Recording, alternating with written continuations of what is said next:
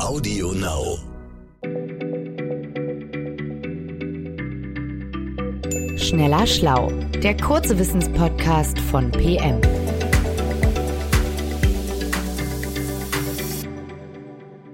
Herzlich willkommen zu einer neuen Physik- und Technik-Folge. Ich bin Christiane Löll und bei mir ist unser PM-Physiker Martin Scheufens.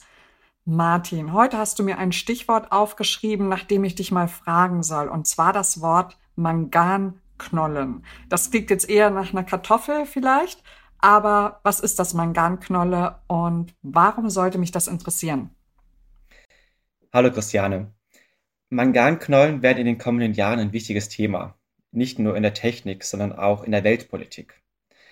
Auf den ersten Blick wirken Manganknollen aber echt unspektakulär. Das sind Metallklumpen. Manche tatsächlich so groß wie eine Kartoffel, deswegen passt das Wort äh, Knolle ganz gut.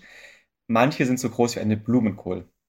Und diese Manganknollen liegen auf dem Meeresgrund verstreut. Lange Zeit hat sich niemand für sie interessiert, aber nun will sie jeder haben. Denn in den Manganknollen sind ganz viele wertvolle Metalle drin.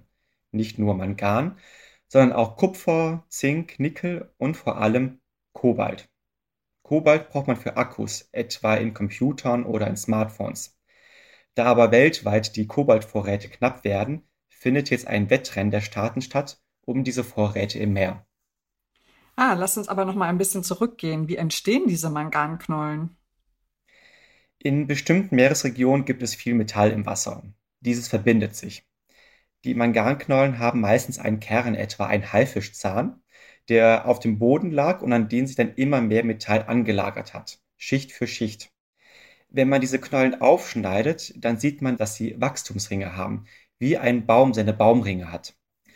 Die Manganknollen wachsen allerdings wesentlich langsamer, nämlich wenige Millimeter pro eine Million Jahre.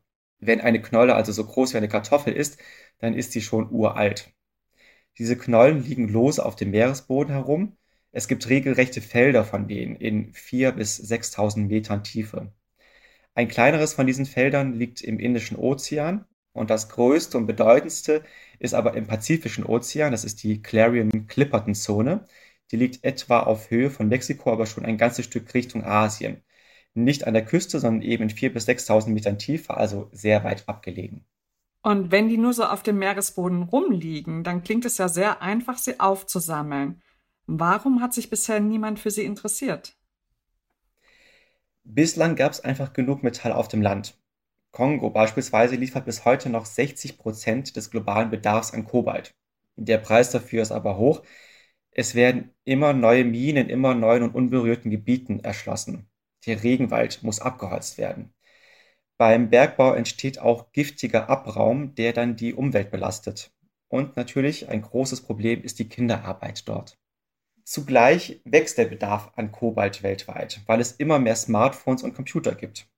Zukünftig brauchen wir aber auch Akkus für Elektroautos und Elektrobikes. In einem Autoakku alleine stecken 5 bis 10 Kilogramm Kobalt. Und von solchen Elektroautos wollen wir in den kommenden Jahrzehnten ja hunderte Millionen haben. Also die Menge an Kobalt, die wir brauchen, ist enorm und deswegen wird es langsam knapp. Und deswegen wollen die Staaten die Manganknollen vom Meeresgrund aufsammeln. Das habe ich verstanden. Und das klingt ja auch nach einer guten Idee, oder? Ja, die Idee hat ein paar gute Aspekte, aber sie hat wie immer im Leben auch ein paar schlechte. Denn ganz so einfach ist das Aufsammeln dann doch nicht. Da müssen tonnenschwere Kettenfahrzeuge über den Meeresgrund fahren.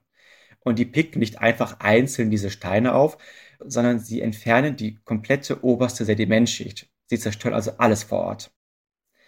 Das, was es so schlimm macht, ist, dass in so enormen Tiefen sich die Natur nur sehr langsam wieder entwickelt.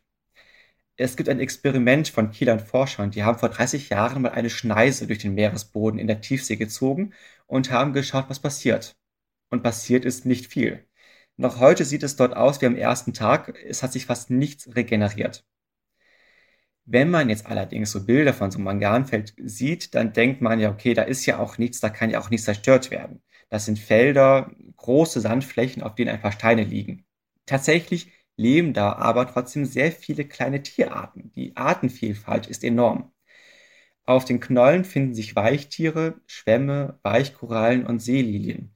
In den Feldern leben Seegurken, Schlangensterne, Seeigel, Seesterne, Tiefseekraken.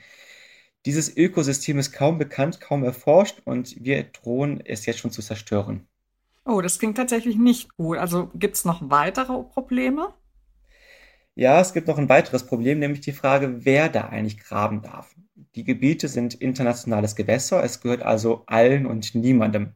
Dennoch haben die großen Staaten wie mal wieder ihre Claims abgesteckt. Auch Deutschland erkundet ein Gebiet in der eben schon genannten Clarion-Clipperton-Zone im Pazifik. Allein in dieser Zone sollen 44 Millionen Tonnen Kobalt liegen. Das wäre das Dreifache der Landreserve und davon will Deutschland eben auch einen Teil abhaben. Die Schürfrechte werden vergeben von einer UN-Behörde, die Internationale Meeresbehörde ISA. Aktuell wird verhandelt, wie auch die Entwicklungsländer von diesem Schatz am Meeresgrund profitieren können. Einige Flächen sollen für die Entwicklungsländer reserviert werden. Es wird aber auch überlegt, ob die Entwicklungsländer an den Gewinnen beim Abbau beteiligt werden sollen oder wie sie daran beteiligt werden sollen.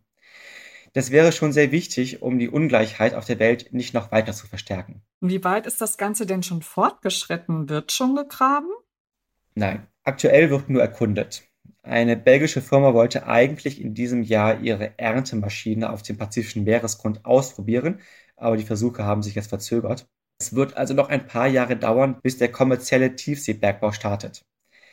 Aber dann könnte es tatsächlich sein, dass das Smartphone, das du in der Hand hältst, oder der Akku in deinem E-Auto, deinem E-Bike auch Kobalt enthält, das von Manganknollen vom Meeresgrund stammt.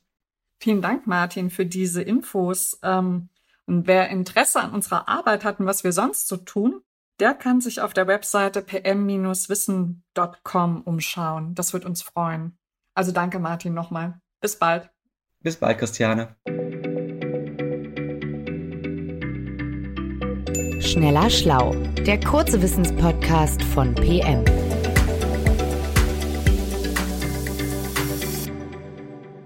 Liebe Hörerinnen, liebe Hörer, zum Schluss möchten wir euch noch kurz einen tollen Podcast ans Herz legen, der nicht von uns ist, sondern von jemand anders. Da geht es um das große Thema Lebensmittelverschwendung. Der Moderator von RTL aktuell, Mike Meuser, will nämlich, dass diese Lebensmittelverschwendung aufhört und macht was ganz Besonderes dazu, nämlich er kocht aus Resten tolle Menüs. Verwenden statt verschwenden heißt dieser Podcast und den gibt es überall, wo es Podcasts gibt und zum Beispiel auch hier auf Audio Now. Audio Now.